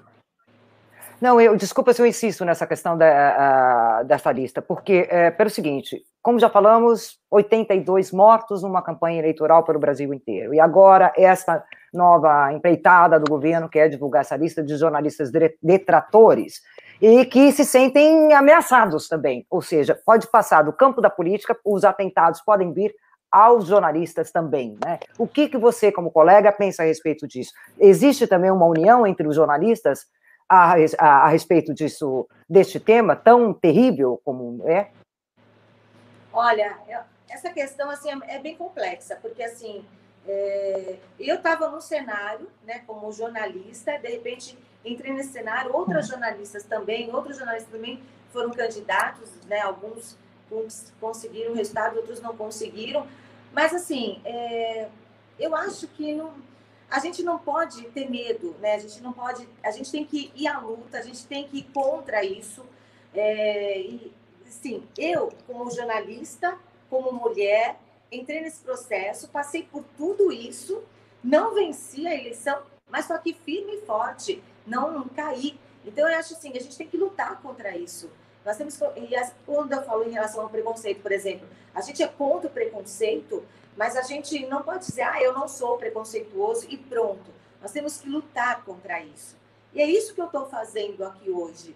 Eu entrei nesse cenário que eu sabia que seria muito difícil, não só pela condição de jornalista, mas pela condição de mulher, na política que ainda é um meio machista. Passei por tudo que eu passei, olha só o que eu enfrentei, não desisti, muita gente já teria desistido.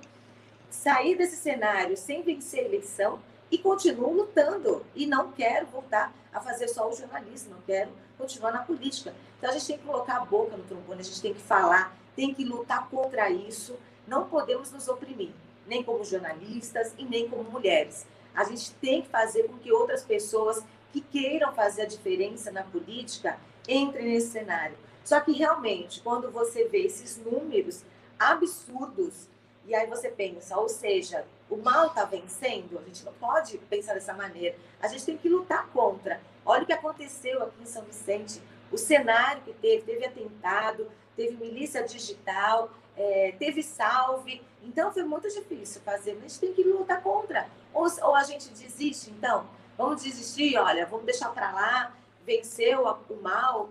Eu estou aqui lutando, eu continuo lutando e acho que todo mundo tem que lutar contra isso. Solange, você, com esses números que você teve, você já se credenciou para o Congresso, né? Você sabe que se você sair aí para deputada, você pode se eleger. É, e eu vejo esse teu discurso de ter que lutar, ter que, é, é, ter que enfrentar essas forças, é, vai de encontro a isso. É, você deve, então, procurar esse caminho. Eu acho que sim. Assim, ou eu sendo a candidata, ou eu nos bastidores é, por alguém para ser candidato daqui a dois anos. Mas o que eu quero agora, nesse momento, é participar de um projeto é, para São Vicente e para toda a Baixada Santista. Porque eu acho assim, é, nós moramos numa região metropolitana, nove cidades integradas, e eu sempre achei que faltava um pouco de união entre as cidades. E acho que eu quero fazer esse projeto, já apresentei a minha proposta né, para o partido e acho que vai dar certo, acho que a gente vai fazer esse projeto aqui na próxima semana, é que eu trilho esse caminho. E aí, trilhando esse caminho, acabo trilhando também, de repente, é, para daqui dois anos para o Congresso. Mas não sei se eu mesmo sendo candidata ou eu nos bastidores batalhando por uma outra pessoa para ser candidata.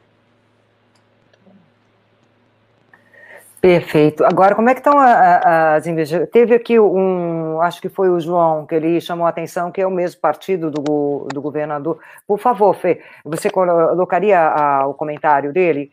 E que, em todo caso, eu já faço a pergunta, que ele, ele fala, mas a senhora recorreu também, ou seja, interessante, a Solange é do PSDB, exato. Uh, e o PSDB é titular do governo de São Paulo e chefe das polícias, porque a candidata não recorreu à polícia e ao governador do seu partido com essa informação. É, você pode responder, por favor, essa pergunta Não, dele? É, todo mundo sabia, todo mundo sabia o que estava acontecendo aqui nesse cenário em São Vicente, estava acontecendo em todo o estado. Só que aqui nas cidades da Baixada Santista estava sendo mais intenso. Ele deve estar se referindo ao salve, acho. Todo mundo sabia disso. Infelizmente, a gente teve que enfrentar isso. Mas todo mundo sabia isso, disso desde o começo. Então, isso é bem difícil todo mundo sabe o que está acontecendo, todo mundo estava enfrentando, porque no primeiro turno, é, não só eu, no começo era só eu que enfrentava esse problema dentro das comunidades. Depois, eram todos os partidos que eram coligados ao governo do Estado. Todo mundo sofreu isso também. No segundo turno é que ficou mais intenso só em relação a mim, mas todos sabiam. E aí, e aí? Todos sabiam, infelizmente, é o que a gente fala, a gente tem que lutar contra isso lutar contra isso, isso que aconteceu, lutar contra os atentados, lutar contra essas mortes, lutar contra essa milícia digital. É um discurso do ódio nas redes sociais impressionante e que ainda continua. E olha que assim, eu sempre sou, eu sempre, meu cenário, e eu sempre na live, até que eu fiz depois da, da eleição, do resultado da eleição, eu pedi, gente, vamos é, ir contra essa, esse discurso do ódio. Os meus eleitores, eles foram contra isso. Eles não estão fazendo esse discurso do ódio, mas do outro lado, ainda tem muita gente fazendo isso. Então, a gente tem que lutar contra isso. Olha só a evolução do ser humano, está muito ruim. E eu estou disposta a continuar nessa luta. Eu vou lutar para fazer uma política melhor, eu vou lutar contra tudo isso, como eu lutei nesses sete meses aí, desde o primeiro dia, enfrentando ataques pessoais, tive que entrar com vários processos. Eu ganhei todos eles. Mas, assim, olha só a que ponto a gente tem que chegar para enfrentar. Só que, assim, o meu discurso é de que a gente tem que continuar lutando, enfrentando tudo isso e lutando para fazer uma política melhor Só que as pessoas nas redes sociais, elas, elas se blindam, acho que elas se blindam de uma certa forma. Acho que até a, a, a luta contra esse discurso do ódio nas redes sociais precisa ser maior, a punição ainda precisa ser maior, porque a milícia digital é impressionante e, e, muda o resultado de uma eleição. Até por isso, esse resultado que vocês disseram, que as pesquisas indicavam que um candidato venceria e, de repente, outro foi que venceu. Solange, é, voltando a, agora à milícia não digital, é, a gente sabe que aí na Baixada Santista a segurança pública é uma. É, é, eu acho que talvez seja o tema mais sensível para qualquer governante. É, eu morei em Santos na década de 1990, fui jornalista lá da TV Tribuna, e naquela época a gente já sabia é, do problema de milícias, o problema de facções, principalmente em São Vicente, onde você concorreu, que sempre é, é, foi um tema muito sensível. Naquela época já era é, sabido que ia crescer muito. Hoje, é, talvez seja a segurança pública e a, e, e a luta contra essas milícias o principal, é, a principal luta aí de quem ganhou. É, como é que você acha que a gente pode enfrentar esse crime organizado que todo mundo sabe que está aí. O salve não foi à toa e o salve vai continuar acontecendo. Olha, a gente tem que, não adianta, a gente tem que lutar contra isso reforçando a segurança. O que acontece aqui na Baixada, por exemplo, Santos e Praia Grande também enfrentaram muito isso, mas Santos e Praia Grande tem uma questão da segurança muito melhor. É, lá os prefeitos, eles, é, a gente sabe que a segurança é obrigação do Estado, mas os prefeitos também têm que agir, não adianta, você tem que agir. Em Santos e Praia Grande, teve um reforço do monitoramento de câmeras maravilhoso nas, duas, nas cidades todas, a cidade toda tem câmeras, a cidade toda tem um reforço da Guarda Civil Municipal, tem iluminação nos bairros, então eles reforçaram a segurança. Então você inibe um pouco isso, né? E São Vicente não. São Vicente é a cidade que menos tem isso. Não tem câmeras, tem uma guarda civil municipal que não é valorizada, não é armada, não é equipada. E você tem que reforçar, porque assim acaba é, vindo tudo para São Vicente, né? Enquanto as outras cidades crescem nesse monitoramento, isso não quer dizer que não tenha lá. Tem sim, uhum. tem sim. Mas você acaba inibindo de uma certa forma. Você vai fazendo, né? Como se você fosse é, fazendo barreiras, né? Para não, aqui não, aqui se vier vai você vai ser mais atingido, mas em São Vicente não.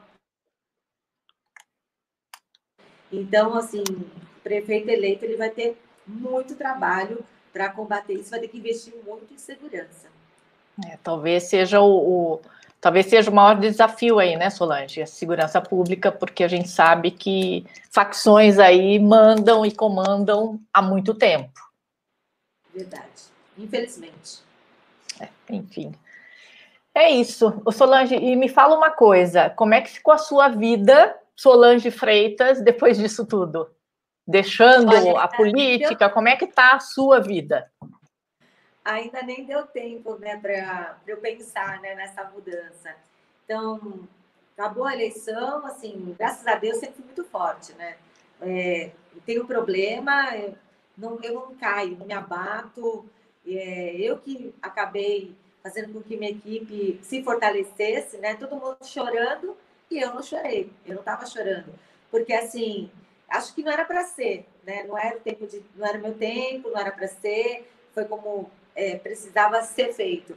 E aí uma novos desafios, por isso que eu já fui até para São Paulo para conversar com, com o pessoal, com o partido, para ver quais eram os caminhos que a gente iria seguir aqui, qual era o meu caminho. Apresentei já um projeto, já fiz um projeto, e olha, que a gente tinha realmente, a gente achava que ia vencer a eleição, não estava nem pensando no depois.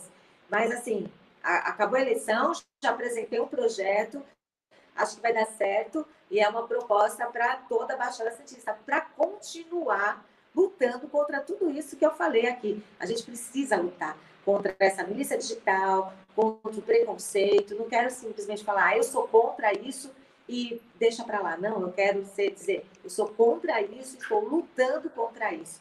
Não é fácil receber os ataques que a gente recebeu em relação à condição de mulher e meu vice na condição de negro. Não é nada fácil.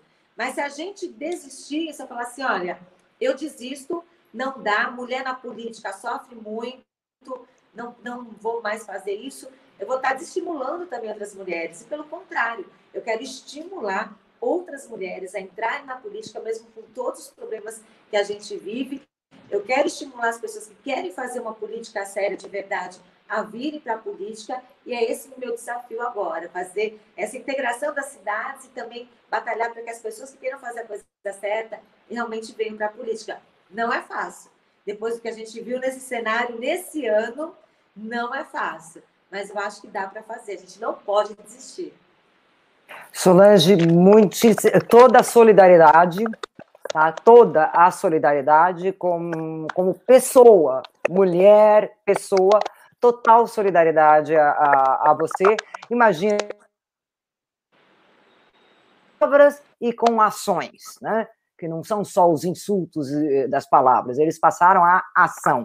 Isso daí deve, deve criar um, um, uma angústia dentro de si, né? Que você atravessa a rua, olha para um lado, olha para o outro, com aquele medo de que possa sofrer, porque é um trauma para a vida inteira, sabemos disso, né? Então, muitíssimo obrigada e toda solidariedade nossa a você, Solange. Eu que agradeço vocês terem me dado até esse espaço para falar um pouquinho de como foi esse processo, né? E dos próximos desafios. Agra agradeço de coração e muito obrigada. E eu tenho certeza que a gente vai se falar outras vezes aqui com outras propostas que a gente tem aqui para a Baixada Santista, que ajuda e acaba ajudando também, pode seguir de exemplo para todo o Brasil. Obrigada, de coração. Obrigada, Obrigada a você, Solange. Boa sorte. Conta com a gente. Qualquer coisa, Valeu. liga aqui. Obrigada. Tchau. Tchau. Gente, agora a gente vai receber o doutor Rafael Deutscher, né, doutor? A gente já conversou com o senhor há alguns dias, né, a respeito também da situação no Paraná, né? E parece que estavam faltando leitos na, na UTI. Como é que está a situação atual, doutor? Parece que só piorou em uma semana, né, doutor Rafael? Bom dia. Bom dia. Bom, sim. Bom dia, Gina. Bom dia, Mali. É, infelizmente, sim. Da, desde que a gente conversou, né, até quando a gente se despediu, era para voltar com notícias melhores. E não, a, a notícia que nós temos essa semana, elas são piores, as notícias do que da semana passada. Os números de casos continuam aumentando e os leitos, tanto de hospitais públicos quanto de hospitais privados, estão chegando no seu esgotamento, sabe? Ah, nós temos então uma, uma, uma, taxa de lotação dos leitos públicos destinados à Covid de 95, 96%, e nos hospitais privados quase 100%. É, diversos hospitais privados ficaram sem receber pacientes, e, naturalmente, uma vez que a gente consegue manejar um pouco melhor esses leitos, a tendência é que os hospitais voltem a receber pacientes é bem dinâmico, né? Então, no mesmo dia, às vezes, os hospitais não estão recebendo, eles acabam voltando a receber pacientes no final do dia.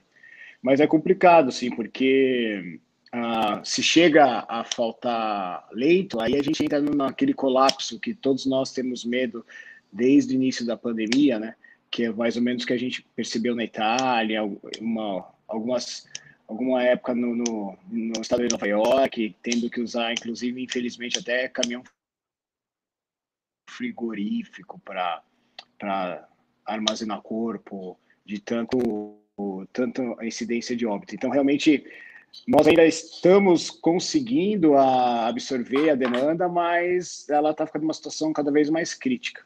Até o nosso governador aqui no estado fez um, um toque de recolher, porque, como eu falei da outra vez, dessa vez não é só que o leito, os, incidência do número de Covid está alta, ela está alta, porque a população não respeitou, enfim, enfim, multifatorial, como a gente discutiu aqui da outra vez, mas também os outros casos, eles continuam acontecendo, né? Outras doenças, trauma, principalmente trauma, é, outras doenças, e, então realmente não só leitos de coronavírus, como os outros leitos estão todos cheios, todos lotados.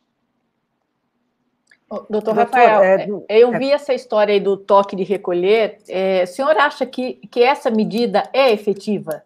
O senhor acha que funciona ter um tempo determinado das pessoas não estarem na rua? Não seria o caso de ter um, um, sei lá, um planejamento um pouco maior? Por exemplo, São Paulo voltou à fase amarela, né? Assim, alguns horários vão ter que diminuir, restaurantes, comércio. É, só o toque de recolher, o senhor acha que vai fazer diferença? Eu acho que a gente está numa situação que uma medida única realmente não vai fazer tanta diferença quanto nós gostamos. Acho que o conjunto de medidas é, que vai surtir algum efeito, seja o conjunto de medidas vindo do, do governo, mais o respeito da população, mais conscientização de todo mundo. Acho que o conjunto, sim, ele tem um, vai surtir um efeito melhor. Se o toque de recolher fazer com que as pessoas é, se aglomerem menos na vida noturna, né, que é uma é, é um momento no qual a gente sabe que não usa máscara, porque está todo mundo bebendo, confraternizando, e faz aglomeração, faz aquelas baladas meio clandestinas, assim. Se ele se só ele ajudar só por isso, já tá bom, né?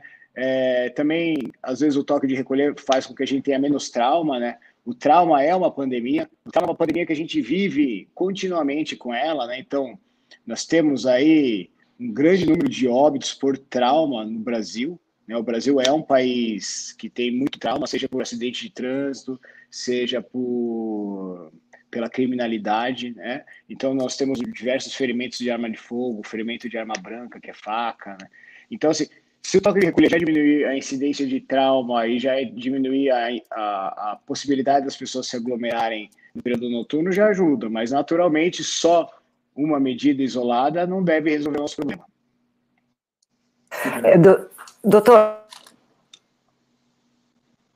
é, aqui na Europa, Itália, França, Alemanha também já, já estão aplicando o toque de recolher, mas não, é, não foi ontem, foi antes de ontem, quando começou essa chamada segunda onda, né? Discutível até esse termo, mas é a chamada segunda onda. Já, já o toque de recolher.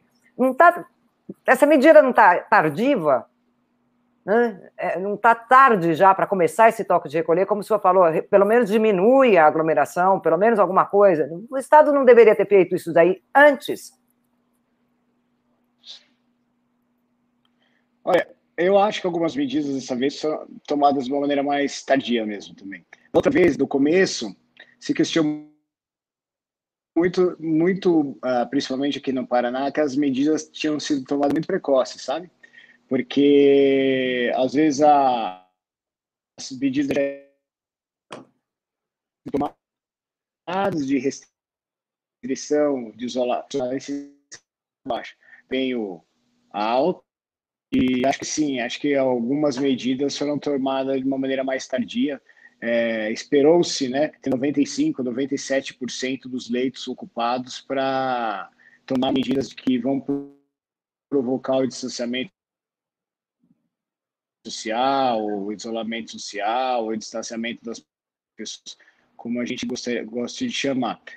Ah, lembrando que é, a, a possibilidade de nós termos novos leitos ela é finita, né? ela é limitada. O telefone tem mais leitos, a gente vai tem de 250 em 10 dias a gente tem capacidade para 350 pessoas, né, leitos de UTI, mas não é assim, né, para que a gente possa abrir um leito de UTI fora de pandemia, por exemplo, é, isso aí tem uma legislação em cima disso, né, uma uma RDC da Anvisa, né, chancelada pelas sociedades médicas. Então, fora da pandemia, a gente precisaria de um médico intensivista para cada 10 leitos, um enfermeiro para cada 10 leitos e um técnico de enfermagem para cada dois leitos.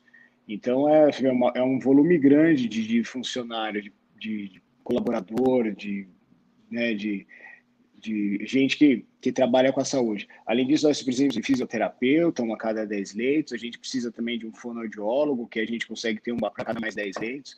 Na pandemia, a gente é, transformou isso de uma maneira mais complacente. Inclusive, a AMIB, né, que é a Associação Medicina Intensiva Brasileira, que inclusive é a, é, a, é a, maior associação de terapia intensiva do país. Então, eu sou presidente da Sociedade Paranense, nós somos subordinados à Sociedade Brasileira ela até foi, ficou um pouco mais complacente, é, entre aspas, afrouxou um pouco as regras, porque se nós fôssemos seguir essas regras, já faltaria, já faltaria profissional de saúde muito antes. Mas mesmo assim, é, a gente agora, aquela estratégia de, lá do início, né, que a gente vê os governantes falando, ah, porque eu vou criar tantos leitos, isso aí não funciona mais, porque os leitos já foram criados, muitos não foram desativados, os que foram desativados estão sendo reativados, mas os profissionais de saúde estão exaustos, a, no primeiro momento é, todo mundo se doou mais, mas agora há uma capacidade física que faz com que as pessoas não consigam mais se doar como no começo da pandemia, os profissionais de saúde, né, médico, enfermeiro, fisioterapeuta e todos os envolvidos no, no cuidado do paciente crítico. Então, o, acho que essas medidas restritivas aí, só que recolher, é, alterar o funcionamento do comércio, essas coisas teriam que ter vindo antes. Eu não sou muito a favor de fechar tudo, de fazer um lockdown, porque a gente tem um exemplo ruim da Argentina, né? A Argentina, ela fez um lockdown mais prolongado do mundo, né, um dos mais severos do mundo, e hoje eles têm a morte por milhão, uma das maiores do mundo também. Então, acho que a gente tem que ter bom senso, é bem complexo. Então, tem que ir avaliando o número de leito de UTI, e o negócio é uma metamorfose mesmo, é bem dinâmico. Tem, então, a hora que as coisas vão piorando, né, aperta mais, a hora que as coisas forem mais tranquilas, afrouxa um pouquinho mais, mas algumas medidas eu acho que vieram tarde, sim, dessa segunda vez. Doutor Rafael, o senhor falou aí é, da capacidade é. médica, inclusive, né, da, da do, do, contingente médico, fisioterapeuta, as pessoas que apoiam ne, nesse tratamento. É, o CRM já falou que isso vai está colapsando. É, qual medida vocês pensam em tomar? O que, que se pode fazer, até pedindo para o governo não sei se mais dinheiro, hospital de campanha, como é que vocês estão se preparando, como é que vocês estão vendo é, esse colapso iminente? Então, a... o hospital de campanha ele é uma saída, é uma alternativa para que a gente tenha mais número de leito físico. Né? Então, a gente, com você montando o hospital de campanha, você consegue o leito físico, mas assim, você não consegue um respirador de um dia para o outro, né? Porque a demanda de respirador nesse ano mundial foi muito grande.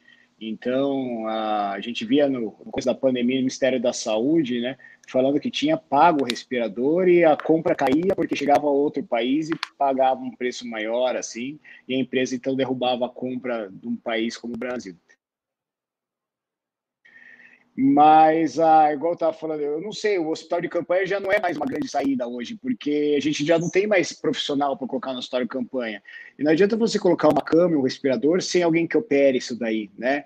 Então, é, a gente tem os, os, os, profissionais, eles, eles já se doaram assim bastante, realmente está tudo esgotado fisicamente. Não que as pessoas estão deixando de trabalhar, as pessoas continuam trabalhando, continuam exercendo a sua função, de cidadão, de médico, de profissional da saúde, mas se imagina que o pessoal está assim desde março, né? Então, por exemplo, é, uma experiência pessoal minha, eu dava mais dois, três plantões por semana.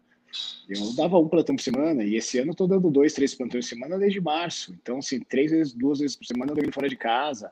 É, você aguenta um mês, dois, três, quatro, você não aguenta dois anos assim né? Então, começa a ficar cansado. Então, a, essa segunda onda, ela tá pior, ela tá pior porque como o número de incidência de, lei, de casos é grande, a, nós não tivemos uma retração de demanda de outras doenças como a gente teve na primeira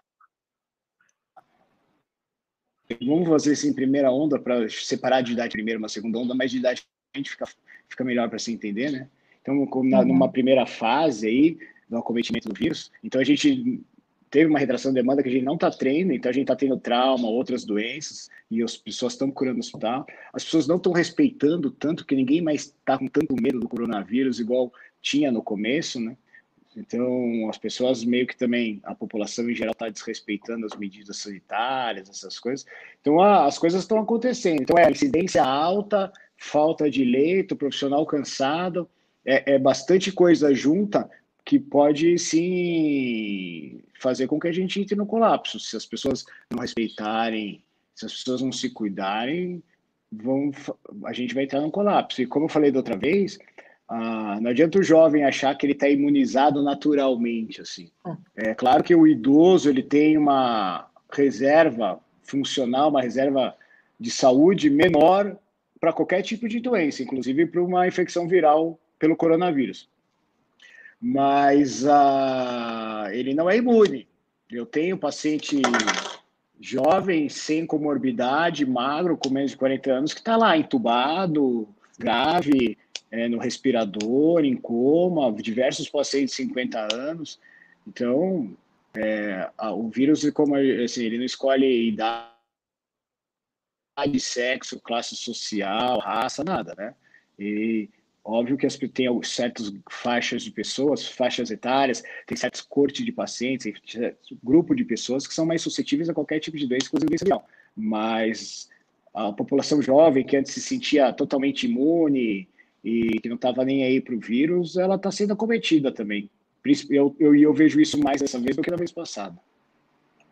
Doutor, é, eu gostaria de pegar como talvez última coisa, que a gente está com, com tempo é, limitado. O Tiago Alves da Silva falou: olha, o lockdown aqui na Irlanda funcionou. Aqui também, para chegar naquela. Na, para a, baixar, cair daquela decadência da primeira onda, foi necessário um lockdown muito rígido em vários países. Né? O senhor acabou de citar o exemplo da Argentina, que ali não funcionou. Não funcionou por quê?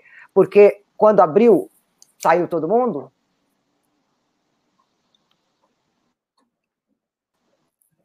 O senhor, uh, o senhor entendeu a, a, minha pergunta? Acho que ele travou, Gina. Ah, travou. Hum. Ah lá, tá então, o senhor ouviu a minha é, pergunta inteira? É, é.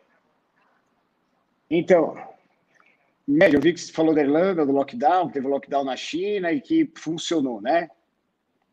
É, isso.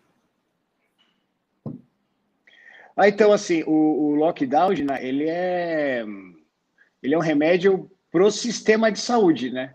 Ele é um remédio para o sistema de saúde, porque as pessoas ficam restritas e, ela, e elas acabam respeitando as medidas. Por exemplo, elas pegam um grupo de pessoas que não vai respeitar nada. Né? Ela fica em lockdown porque o Estado manda, senão ela vai presa, toma multa. Mas a hora que sai lockdown, ela vai voltar a circular e o vírus vai voltar. Qual que é o, o, o né, a ideia do lockdown? É que quando o sistema de saúde está chegando no colapso, que a gente realmente, de uma maneira forçada, já que as pessoas não têm bom senso, que a gente deixe as pessoas presas em casa, entre aspas, que a gente diminua de uma maneira forçada o convívio entre as pessoas, para que a gente diminua a transmissão de vírus e o número de, e o aumento de incidência de casos. Mas uma vez que, o, que a taxa de ocupação das, dos hospitais baixa, a, a princípio a gente não precisa manter o lockdown, né? A gente pode ir liberando e, e as pessoas vão voltando a conviver, se o hospital volta a encher, a gente re, é, regride um pouco. Uh, uh, para tratar o, o, coronavírus, tanto para você tratar o sistema quanto para você tratar as pessoas, né, mesmo a parte médica, tem que ter muito bom senso e paciência. Perfeito. Uhum. Ou, seja, é, mesmo, com, mesmo que o Estado dê todo o apoio, que tenha hospital de campanha, é, é não tem não tem saída melhor que as pessoas respeitarem, usar máscara, tentar não aglomerar, porque, como você disse, tudo é finito, inclusive a saúde de quem está cuidando das pessoas, quem, as pessoas que estão na linha de frente, né? Sim, sim, tudo é finito. Acho que é, o tratamento, ele é de. Todo mundo tem que fazer a sua parte. O Estado, quem sabe, tem uma parte maior para fazer, né? Porque ele tem que cuidar da população, assim. Mas o sistema de saúde tem a sua parte, a população tem a sua parte, os profissionais têm a sua, de orientar, a mídia, né? Então, assim, se só for unilateral, né, a coisa não vai funcionar. Né? Se só se o Estado fizesse tudo certo e a população fizesse tudo errado, ia dar errado. A gente sabe que o Estado não faz tudo certo, né? e que a população também não faz tudo errado. Então, o, a ideia é que a, cada um faça a sua parte e contar com que a gente tenha um Estado que faça a parte dele e que consiga leitos, que a gente tenha profissionais de saúde disponíveis. Aí, se somar uma multifatorialmente energia boa, né, vindo de todos os lados, a gente vai vencer isso daí. Se continuar do jeito que está, se, por exemplo, as pessoas continuarem não respeitando e isso aí se prolongar, provavelmente a gente vai entrar num colapso e a gente, infelizmente, deve ter umas cenas ruins, assim, de pessoas morrendo sem leito, essas coisas. Certo. E hoje Perfeito. o Reino Unido liberou a vacina hoje, né? Então, poxa, dá um tempo aí, daqui a um tempo a vacina vai ser liberada aqui. Se a gente já aguentou até agora, paciência, tem que aguentar um pouco mais. Exato. O primeiro país, inclusive, no mundo, acho que o ocidental, pelo menos, né, que liberou a vacina, né? É, hoje, é o Reino Unido. Perfeito, doutor. Gostaria muito de agradecê-lo pela sua participação. Esperamos realmente. Parabéns. Exato. Porque que está aí toda... lutando. Exato, porque é, é, muito importante mesmo, é muito importante a, a, a presença aqui, os médicos isso, o que está acontecendo aqui na Itália, por exemplo. No começo da primeira onda eram considerados todos os médicos e, e todas as pessoas que trabalhavam no sistema uh, sanitário eram considerados heróis. Agora crescem, uh, cresce também a onda dos negacionistas e eles são criticados, jogam até pedras e às vezes em ambulâncias, só para só o senhor ter ideia da, da, da gravidade da situação que, eh, que estamos passando também aqui. Né? É, agora, muitíssimo obrigada pela tua, sua participação. Esperamos que a próxima vez que o senhor venha, venha com boas notícias. Mas é importante divulgar essas mas... também, que não são boas, mas elas têm que ser divulgadas e é necessário mesmo alertar e, e, e conscientizar as pessoas do que está acontecendo agora mesmo no Paraná, que não é um dos estados mais pobres do Brasil, né? Vamos lembrar que não é um dos estados mais pobres do Brasil, né? Então, se a situação chega nesse ponto no Paraná, gente, não. Com certeza. Pelo amor de Deus, né? Então, esperamos realmente que essa situação melhore e que, que o senhor volte com boas notícias.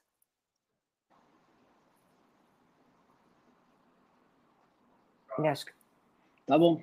Eu agradeço a oportunidade e bom dia a todos. Obrigada, dia, doutor. Obrigada. Obrigada. É não, isso, é, né, Gina? É, não adianta ter um hospital, não adianta, não adianta. Mas é uma não série de medidas. todo mundo e Exato. tudo é finito, inclusive é uma... a saúde de quem está cuidando de quem está se Exato, mas é, é, é, é uma série de medidas, é uma cadeia em torno, no sentido de uma cadeia de, de, de produção de elementos, né? passa seja pelo governo ou pelos governantes, não só pelo governo, no caso do Brasil, que é uma federação, que é o governo nacional, o governo federal, passa também por outras diversas administrações, até chegar à prefeitura e medidas relativas ao governo. Por exemplo, também a intervenção do Estado na economia quando se passa por uma crise como essa, né? Aqui na, Europa estamos vivendo uma crise sem precedentes e a previsão para 2021 vai ser muito pior, porque em vários países, como por exemplo na Itália, é proibido você demitir um funcionário durante esse período da pandemia, proibido